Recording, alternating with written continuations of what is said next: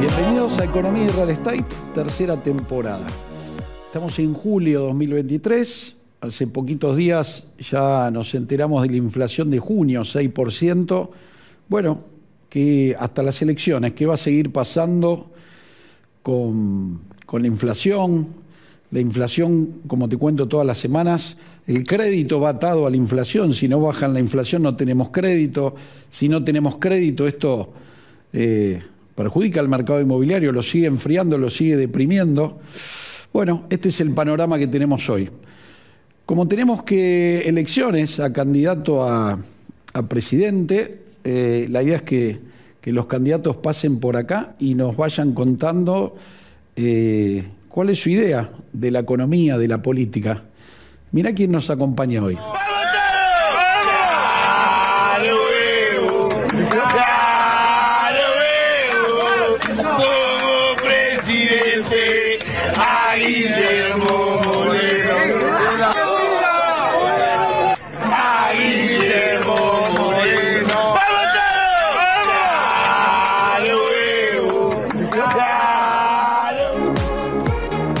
Con el, candidato a presidente por el espacio Principios y Valores, con Guillermo Moreno. ¿Qué tal? ¿Cómo está? Qué recuerdo ese, me alegra. Eso es en la terraza de la Embajada Argentina en Italia. Eh, nosotros íbamos a hacer, habíamos hecho el día anterior el, Partido de la Paz para el Papa, mm. que juntó el resto del mundo y, me pidió especialmente que lo llevara a Diego. Cuando lo llamo a Diego, estaba en Argentina, me dice, pero Francisquito quiere que yo vaya, pero no le voy a besar el anillo, ¿eh? avisarle que no le... Ah, le digo, déjate, ah, vení para jugar para la pelota, vamos, listo, va. Y entonces, al otro día, había algunos empresarios, viste, que habían ido, que habían colaborado, y les hacía un, un, un lunch, una comida en la terraza de la embajada. 30 invitados. Con cuarteto de cuerda, al estilo embajada, no al estilo moreno, al estilo embajada. Pero yo le había dicho a Diego que si quería venía. Pero me decía, ah, viste cómo es Diego, o cómo era. Che, esto era las seis horas de Roma, ¿no? Cinco y media, seis menos veinte, me llama el, secretario Diego, me dice, mira que Diego quiere ir, ¿eh? Yo dije, que venga. Pero le, le tengo que decir al embajador, porque era Torcuato, le digo, mire, Torcuato, me acaba de avisar Diego que viene Maradona. Viene Maradona. Me dice, bueno, este, ¿cómo vamos a hacer? Le digo, bueno, la cosa está preparada, no se aflige. a los 10 minutos se corrió la bola que venía Maradona. Olvídate, fue todo así. En 20 minutos de 30 pasamos a 150. No había, no había manera. Una cosa increíble, Diego, una cosa increíble. Es eso, es eso que estás viendo ahí. Guillermo, permitime, no solemos hacer esto que vamos a hacer ahora, escuchar un, un mensaje de un televidente, quiero que lo escuches y te voy a contar quién es la persona.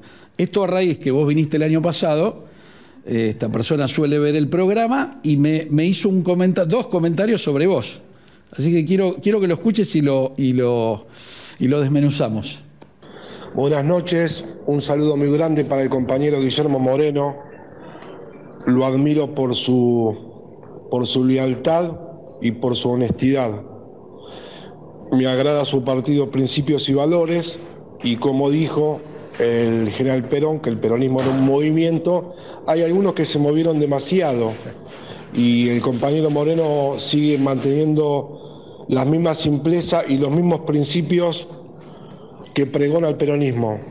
La verdad, admirable la inteligencia y la capacidad del compañero Moreno. Muy buen, muy buen ferretero Pertenecemos los dos a la familia ferretera y la verdad que es un orgullo que esté en el programa. Soy Gustavo de Devoto. Permitime que te cuente a vos y a la gente. Gracias a Canal Metro nos ven en todo el país. Eh, le cuento a la gente, Guillermo no había escuchado el audio, eh, es la primera vez que lo hacemos con un invitado. ¿Por qué lo hice? Gustavo, yo, soy de Villa Devoto. Gustavo es un amigo mío de toda la vida, tiene una de las ferreterías más grandes de Devoto y el año pasado, cuando viniste al programa, él siempre me comenta el programa, me gustó, no me gustó, esto, lo otro, quién vino. Me llamó mucho la atención porque me habló de dos lugares. Pero es un amigo y siempre, eh, eh, con respeto, me hace la crítica constructiva. Me habló de vos desde dos lugares, desde el, él peronista y él es ferretero. Entonces cuando te, fuiste, la, bueno, cuando pasó el programa del año pasado, me habló con mucha admiración de vos. Entonces este año le cuento, le digo, va a venir Guillermo al programa. Y me dice, te pido por favor mandale este audio. Y, lo que de este lado del mostrador eh, me, dejó, me dejó pensando, no solo yo te conozco como político, él me hablaba, me contó después por privado tu historia como, como laburante, como ferretero. Yo tengo mayoría de ferretería de, de toda la vida, lo sigo teniendo.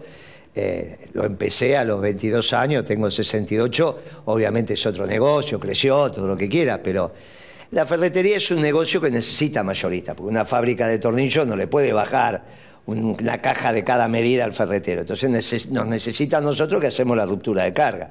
Entonces le vendé, bueno, estos tornillos, esto, una cinta de persiano, unos tarugos, unos clavos. Yo junto de distintas fábricas preparo el pedido y se maneja la usanza, digamos, con el corredor, que el corredor es el que paga, y son los negocios que van quedando.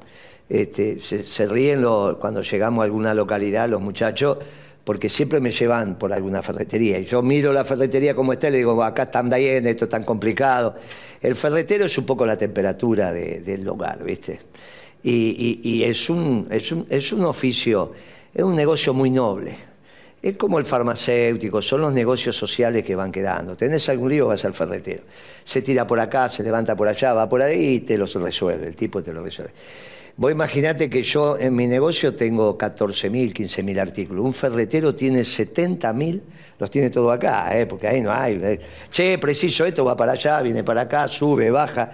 Decís, ¿cómo podés ser? Y te vas acostumbrando. Vivís ahí, estás, te haces amigos te haces amigo del plomero, te haces, se hacen habitué, vas, tomas un café. Ferretero siempre tiene en el bolsillo plata como para pagar un café o hace café ahí, no es que.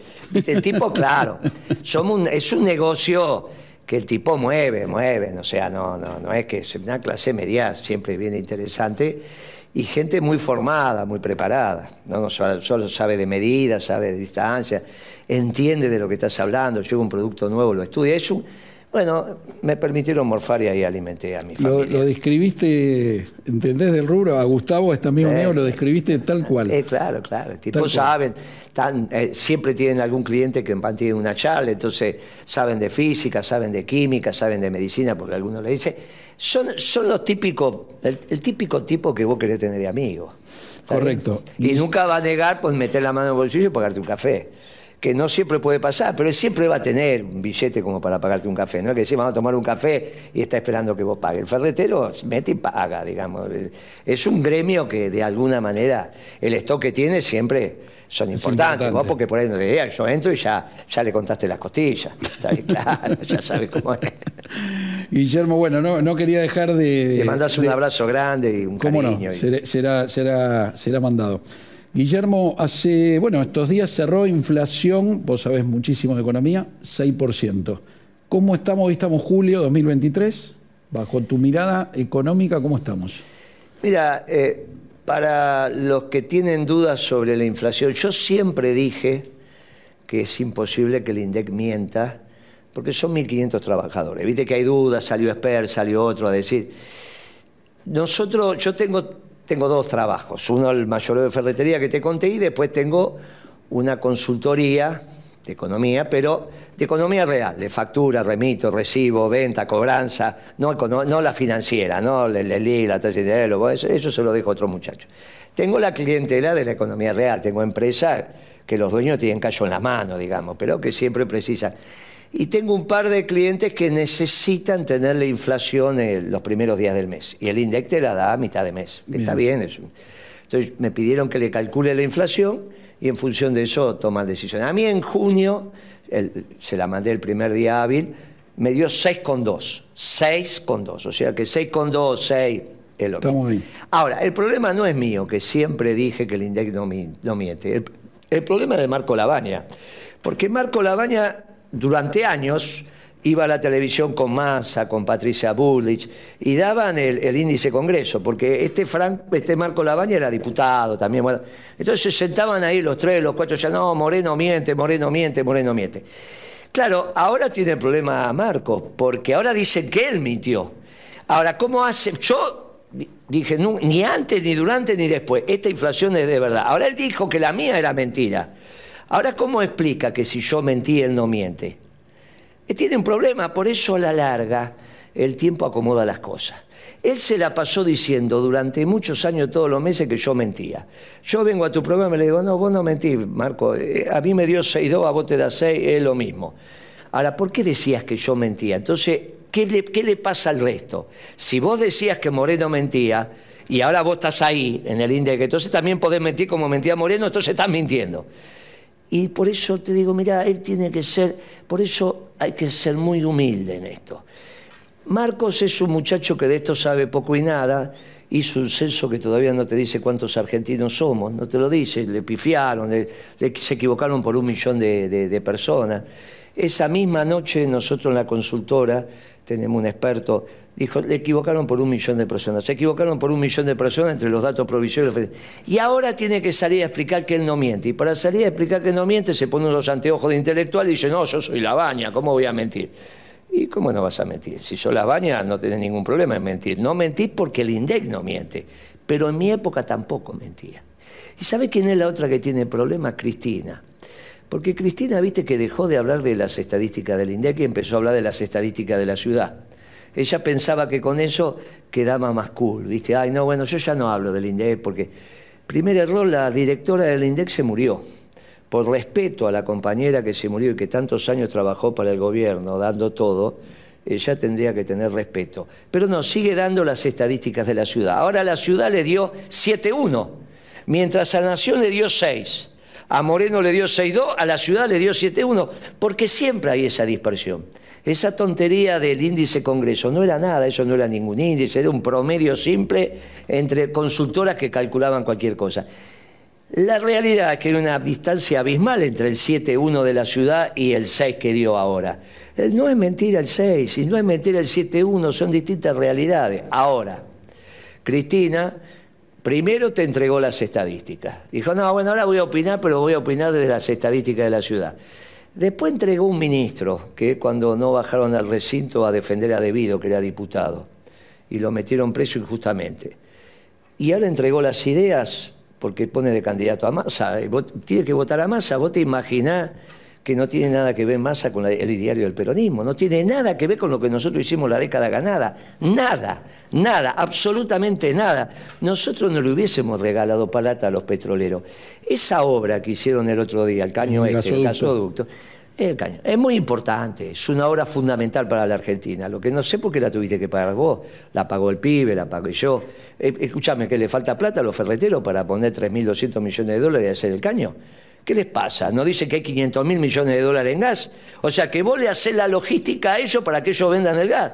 A mi cargo. Si yo cuando vendo mercadería a Mendoza, el camión lo tengo que pagar yo, o lo paga el cliente pero no, lo paga el gobierno.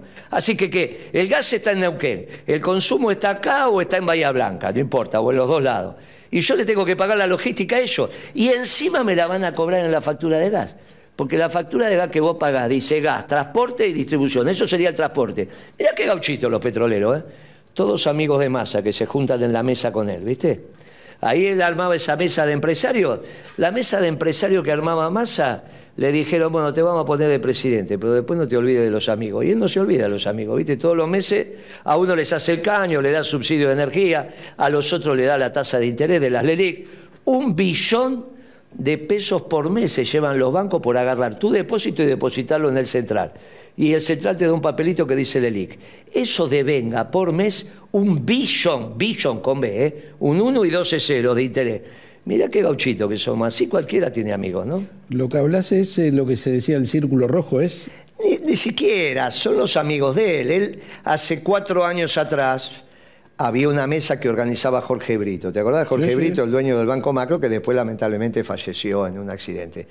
Pero salía todos los diarios. Jorge Brito juntó el club de amigos y lo invitó a Massa. Después Massa lo invitó a Máximo. Y ahí ponían los nombres que yo te acabo de dar. No, comieron. Y ese, ese es el grupo de empresarios amigos de Massa. Así es muy fácil. Después yo llego al gobierno y les regalo plata.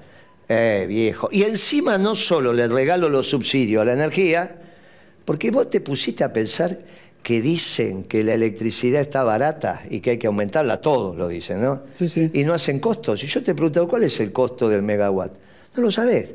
Porque el costo que aparece en Internet es el costo para la distribuidora. O sea, vos, Edenor, lo que te cuesta a vos comprar la electricidad. Yo no hablo de eso. Yo hablo del costo de generar el electrón. ¿Se entiende? del generador y de toda la estructura que vos precisás.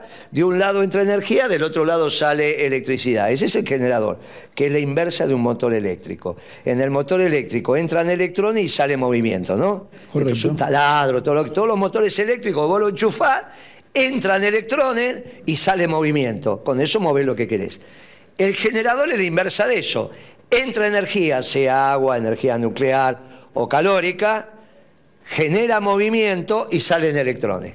Bueno, ese costo es un costo que yo calculé hace 10 años atrás.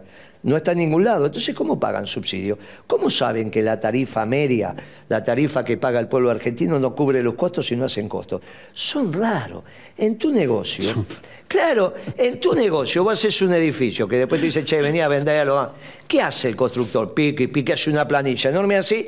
Al final, porque es usos y costumbres no solo en la Argentina, sino en todo el mundo, te agregan un 10% por las dudas. ¿Estamos de acuerdo? Te hacen todas, ¿eh? vos vas a sumar, ve, ladrillo, cemento, blum, blum, blum, porque lo hacen ingenieros, entonces son todos prolijitos, suman, blum, blum, blum, blum, y al final de todo, en el último número dice más 10%. Dice, ¿y este 10? No, por las dudas, siempre tenemos, bueno, está bien. Acá en Estados Unidos, donde vaya, hay un 10. Y se entiende, pero te hacen costos, te hacen costos. Vos sabés que de lo que te están diciendo los muchachos hay un 10 por las dudas. Y después viene el margen. Y el 10 al final lo terminan usando. Un día llovió, otro día se rompió el camión, otro día se pelearon, otro día se te cayó un andamio y tuviste que parar la hora. ¿Está bien? Siempre hay un 10. Ahora, en electricidad no es que hay un 10 por las dudas. No sabés cuánto es. Y encima vienen acá y te dicen que está barata, que hay que aumentarla. Peor todavía, le dan subsidio. Dicen, no, porque la tarifa no cubre los costos. Y si no calculaste los costos, ¿cómo sabes que no la cubre? Un día van a tener problemas legales, ¿eh? Porque que el Estado regale plata está permitido. Por ejemplo, vos tenés un, negocio, qué sé yo, transformás la soja en aceite. Y yo te digo, mira, viejo, eh, vamos a hacer un esfuerzo, vas a vender el aceite. Eh, Moreno, pero no me alcanza, mi costo está por encima de eso. Muy bien, yo te doy la diferencia. Pero te calculo el costo y sabemos el costo sin hacer costo, yo no te puedo regalar plata. Es la única manera que el Estado puede hacer subsidio es que por, por ley, porque es el imperio, te obligue a vender un producto debajo del costo. Como no te puede quebrar, entonces te tiene que empardar. Y cuando te emparda, subes la tasa de ganancia. Entonces ahí está permitido el subsidio, porque lo que vos recaudando te cubre. Pero si no sabes cuánto es, ¿cómo te están regalando plata? Van a tener un problema muy serio todos estos energéticos, ¿eh? Guillermo. Qué picante este programa, che. a ver, decime una buena noticia. Vos sos candidato a presidente, ponele que cuando te invito en diciembre, en lugar de, nombrarte como candidato, digo el presidente de la nación. Eh, yo entiendo, yo soy inmobiliario. Uno de los grandes problemas del mercado mío, entiendo Mismo después viene la ley de alquiler, lo que vos quieras. Uno de los grandes problemas es la inflación, porque tengo inflación, no tengo crédito, bueno, y ahí empieza una sucesión de, líos. Si vos sos presidente, ¿qué, qué, le podés decir a la gente, a mí, de, la inflación? Lo primero, y, ya vamos derecho al, al gremio, lo primero, en los alquileres urbanos es como caminar en los ríos de Córdoba que los cruzás por las piedras viste que te vas agarrando, pisás despacito, igual te caes, pero viste, te haces el gracioso. Hay que caminar sobre las muy despacito. no, hay que tratar de no hacer olas en lo urbano. Distinto es en lo rural, en la pampa húmeda, pero en lo urbano, de hecho, en nuestro gobierno no hubo una ley de alquileres, en nuestro gobierno no la hubo.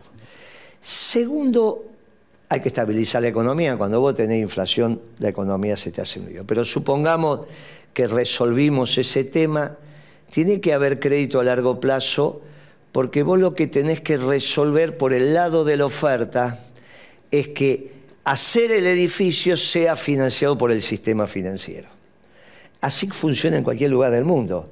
Cuando decía en Estados Unidos te dan crédito a 30 años, no el desarrollador, te lo da el sistema. Vos la obra la en un año, dos años, tres años, lo que sea.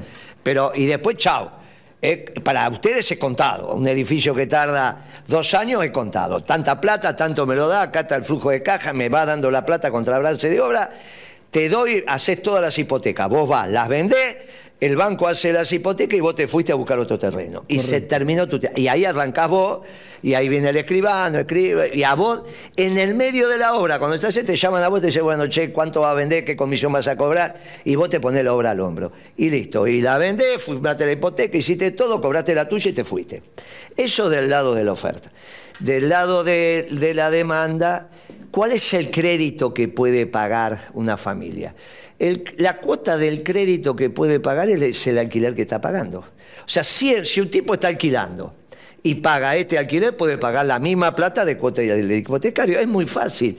Un crédito es a 20, otro 25, otro 30. Lo hiciste, lo hicimos. No sé, el otro día me encontré con Fábrica, estábamos tomando un café en el mismo lugar, nos paramos, uh, qué sé, cómo anda. Yo estaba con otra persona y Fábrica le dice, ¿sabe qué hizo este loco por mí? Dice, con este dimos 80 mil créditos, yo ni me acordaba que la cuota del crédito hipotecario era el alquiler. Dimos 80 mil con él, con el Banco Nación. 80 mil, a veces me para gente en la calle y me dice, gracias a usted compré. Vos estabas alquilando, viene el dueño y dice, te lo vendo, dale, la cuota del alquiler, la que es alquiler, el banco le da la plata al dueño y vos seguís pagando. Total, es un problema de tiempo. Correcto. Vos les tirás más o les tirás menos. Y si, si el tipo no te quiere vender, buscas un departamento parecido. Entonces vos vas generando con eso que el mercado se vaya ordenando lo que conseguís es que finalmente bajen los alquileres, que es lo que necesitamos. Cuando vos le das el incentivo a que vas a vender el departamento, el propietario lo puede vender, y el hombre se la lleva viva, y el que, el que compra paga como si fuera el alquiler, si vos no querés vender o hay, por la propia lógica del mercado, el alquiler empieza a estar más barato. ¿Está bien? Y entonces, entonces el tipo ¿qué hace? Bueno, yo alquilo porque mañana me voy, mañana estoy, aparte no quiero. O tengo esta idea muy importante de que la casa no es lo primero que se compra. Viste que hay comunidades que te enseñan que la casa se compra al final. La primera platita va para el negocio, para... ¿Está bien? Después otro programa que te, me encanta hablar con vos. Que vengas, yo soy italiano, se decía primero la casa. Claro. Y hay otro que te dice, no duermas sobre capital. Claro, hay otro cruzando el Mediterráneo, ¿viste? Vos estás en Sicilia, estás en sur de Italia, cruzás el Mediterráneo para abajo y dices, no, pero que la casa se compra después. Primero el negocio. Bueno, la verdad que es mitad y mitad, porque vos no te hubieses casado, porque tu mujer dice, no, sin la casa no me caso, a mí no me vengas con qué, yo quiero la casa, ¿está bien? Mirá cómo nos reímos, porque la verdad, juntamos las dos acá. Entonces, al que es de la casa le decís, tomá el crédito, tomá la oferta y ahí, ahí, laburo. ahí laburamos los ferreteros. Yo voy a una ferretería, te pide balde de albañil y vos sabés que en la zona se están haciendo refacciones. Porque vos no le vas a usar a tu mujer el balde de la ropa para hacer la mezcla. Entonces, che, mandado sea el balde, mandado se balde. Y se está laburando por ahí, ¿viste? El tipo compra el balde, lo deja, pone los azulejos, ¿viste? Te la rebuscás. Eh, y ahí vivimos todo. Ahí vivimos todo. La construcción para nosotros es fundamental. Para eso tenés que tener equilibrios macroeconómicos, como ya lo tuvimos. Tenés que recaudar más de lo que gastás, tenés que venderle al mundo más de lo que compras y la Argentina va sola, así es extraordinario. Guillermo, bueno, la, última, eh, sos un crack, la verdad que es un placer que vengas. Gracias a Canal Metro nos ven en todo el país. Muy bien, y, muy agradecido a Metro también. Con tu, con tu poder de síntesis que tenés, tenés tu cámara, ¿por qué la gente te tiene que votar a vos? Mira, nos tiene que votar porque nosotros en este siglo, en este siglo fuimos los únicos que no fracasamos. Eh, pueden decir esto, ya obviamente que el peronismo comete errores, pero con nosotros el país crecía, el país bajaba la pobreza, el país bajaba la indigencia, llenabas el tanque de nafta y no tenías que sacar un crédito, cumplías año, invitabas a los 30 amigos que vienen con su esposa y vos le hacías el asado para todos, no le decías traigan un paquetito, ¿viste? O vos traes el vino. Ponías, te gastabas una platita y lo hacías, ¿viste?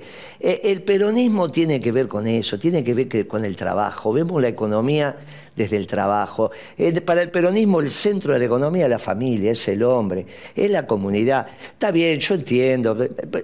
¿Sabe qué pasa? Si fuera tan fácil que la economía de la plata te resuelto la pobreza, la economía es trabajar y generar los bienes y servicios. Yo te doy un millón de dólares, te tiro en el desierto de San Juan y te morís. Por más que tengas un millón de dólares, te morís rico, pero te morís. Ahí aprendés lo que es la verdad de la economía. La verdad de la economía es esa. Mira, mi hijo, obviamente mi hijo mayor salió al padre, se, hizo economista. Empezó a los 18, 19, estudió economía, se recibió y me ayudaba en mi mayoreo adentro, en la oficina. Cumplió años y se recibió, le regalé una lapicera de oro, porque le dije algún día vas a firmar esta lapicera de oro, y una talle, una valijita. Y me dice, ¿la valija? Ahora vas a la calle. No, me dice, ¿cómo vas a ir a la calle? Hace seis años, cinco años que estoy vendiendo, ahora voy a ir a vender. Sí, porque ahí vas a aprender economía. Sigue vendiendo, es un extraordinario economista, ya de 46 años, pero sigue teniendo clientes, porque no precisa ver las estadísticas. Vos vas a ver los ferreteros y ya sabés si estás para arriba o para abajo. Guillermo, gracias por venir. No, gracias. Ahora la gente de mi free shop te, te va a dar un vinito para que lo disfrutes. Esta noche me lo tomo, viernes a la noche, la marcha, un vino. Guillermo, un placer. Gracias por venir. Gracias, viejo, hasta luego.